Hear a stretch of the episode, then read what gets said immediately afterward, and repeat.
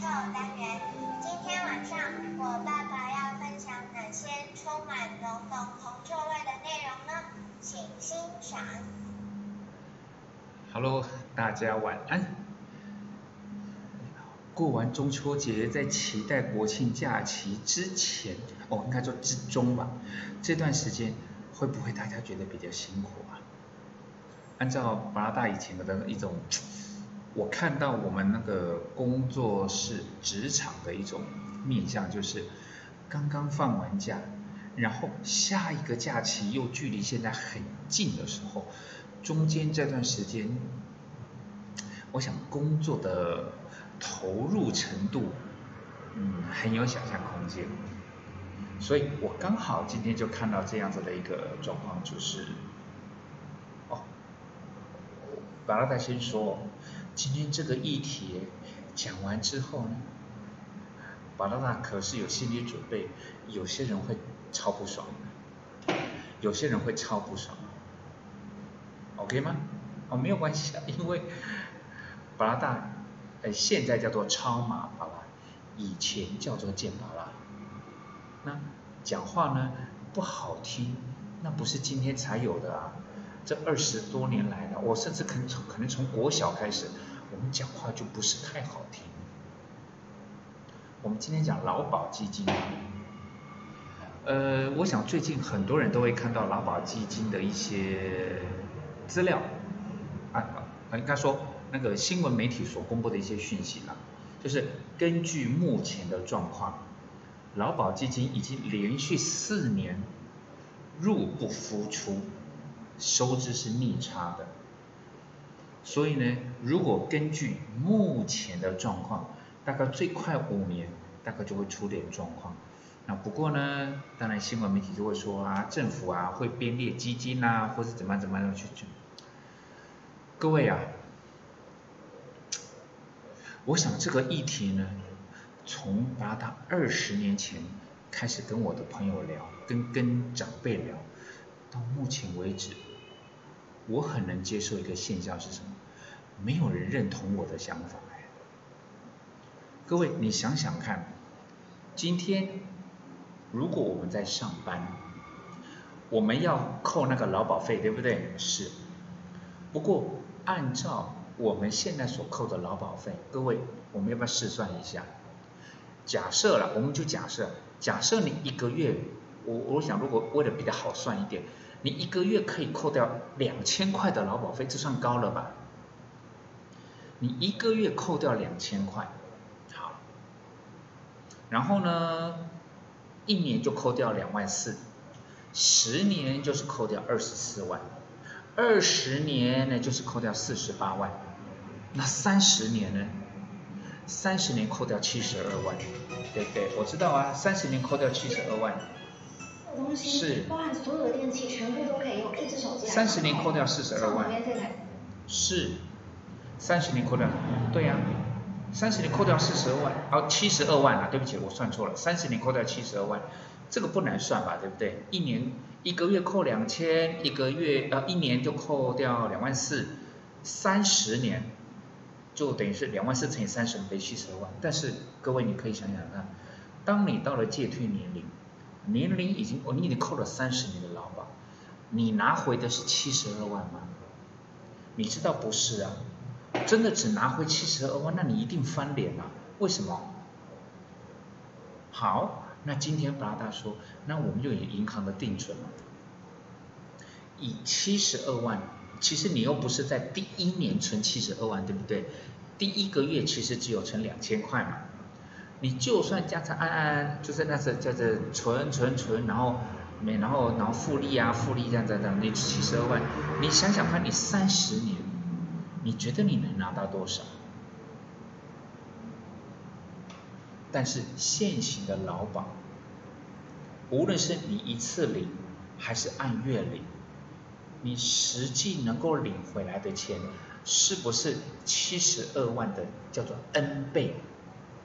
不是只有两倍啊，不是说好像你只能领到一百四十万不到，一百五十万不到，不是啊。按照现行的劳保的制度来讲，你就算三十年，你缴了一百，不不是一百哦，对对对，我口误啊，你缴了七十二万，你拿回来的钱好像是几百万。各位，你要不要换个角度来想？如果您是政府，就是你收到的总金额，假设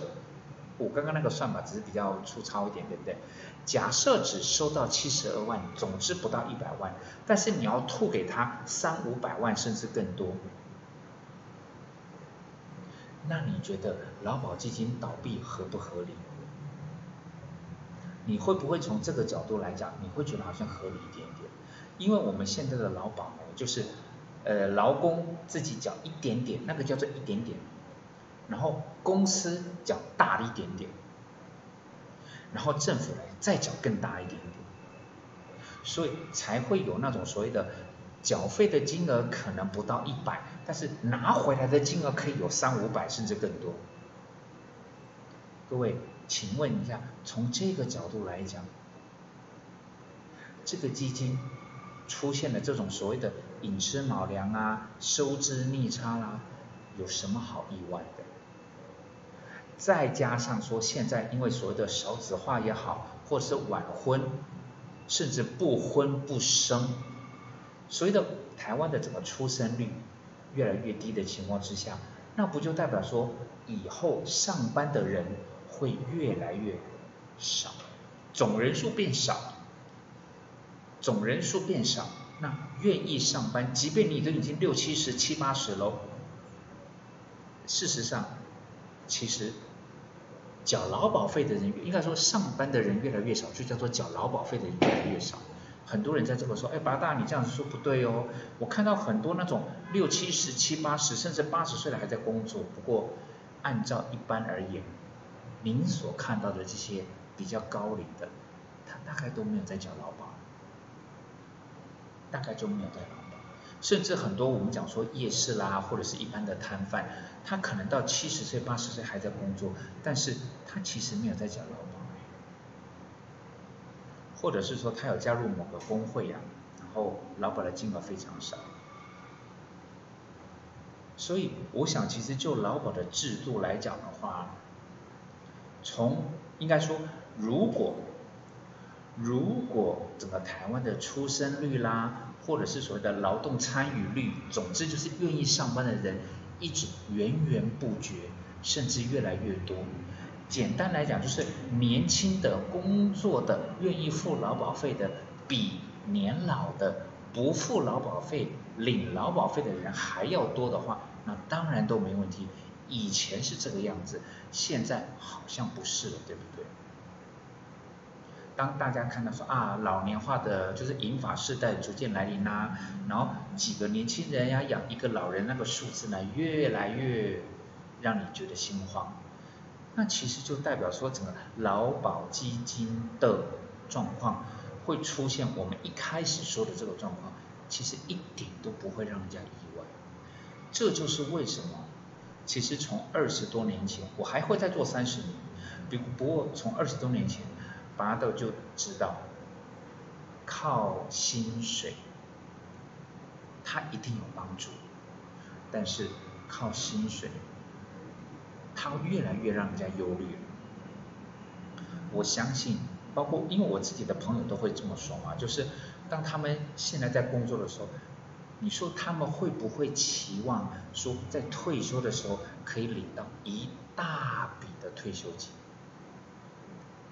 在我的定义来讲，那当然叫一大笔啊。回到我们刚刚所讲的，我们总投入金额还不到一百万，我们可以领回到三五百万，这个应该叫做一大笔了，对不对？所以，当所有的工作人他们都期待是说，等到呃年资到啦，年龄到啦，我可以领回一大笔钱。在这样子的情况之下，万一出现了最近新闻媒体所讲的这样子的状况，那大家的退休的一种规划或者是一些安排，是不是会出现出乎意料的变数？这就是为什么从二十多年，包括未来三十年，加拿大会一直不断的在投资跟操作这个领域上面认真跟用功不渝。其实不就是在这儿吗？就是当我的未来，当我的退休，当我的幸福跟当我的快乐，我竟然架构在有可能出问题的状况。各位，这不是巴拉达的风格。所以今天巴拉达讲的这个新闻呢，跟这个财经有关的议题，您不是第一次听到。不过我会建议您稍微思考一下，刚刚所讲的两个大大的一个结论，第一个就是。当我们在劳保，我们所支出的费用，其实跟我们未来所预期可以领回来的这种所谓的收益，这两者之间的差异，是不是真的大到让现在甚至在不久的将来劳保基金出现问题，是不是你也觉得不意外？这是第一点。第二点，第二点就是。投资对八大来讲，它不是一个稳赚不赔的，不是它它不是一个稳赚不赔的一个状状况，我知道。但是，如果我连这一点点的努力我都不愿意付出，然后呢，我把我的刚刚讲的嘛，幸福啊、未来啦、快乐啦，我建构在一个其实我现在看都觉得有点惶恐的一种东西上面。你会不会觉得不太敢去规划未来了？乐活退休啦，幸福银发晚年啦？其实选择权跟决定权是掌握在我们的手上的，大宝们，你觉得呢？晚安喽。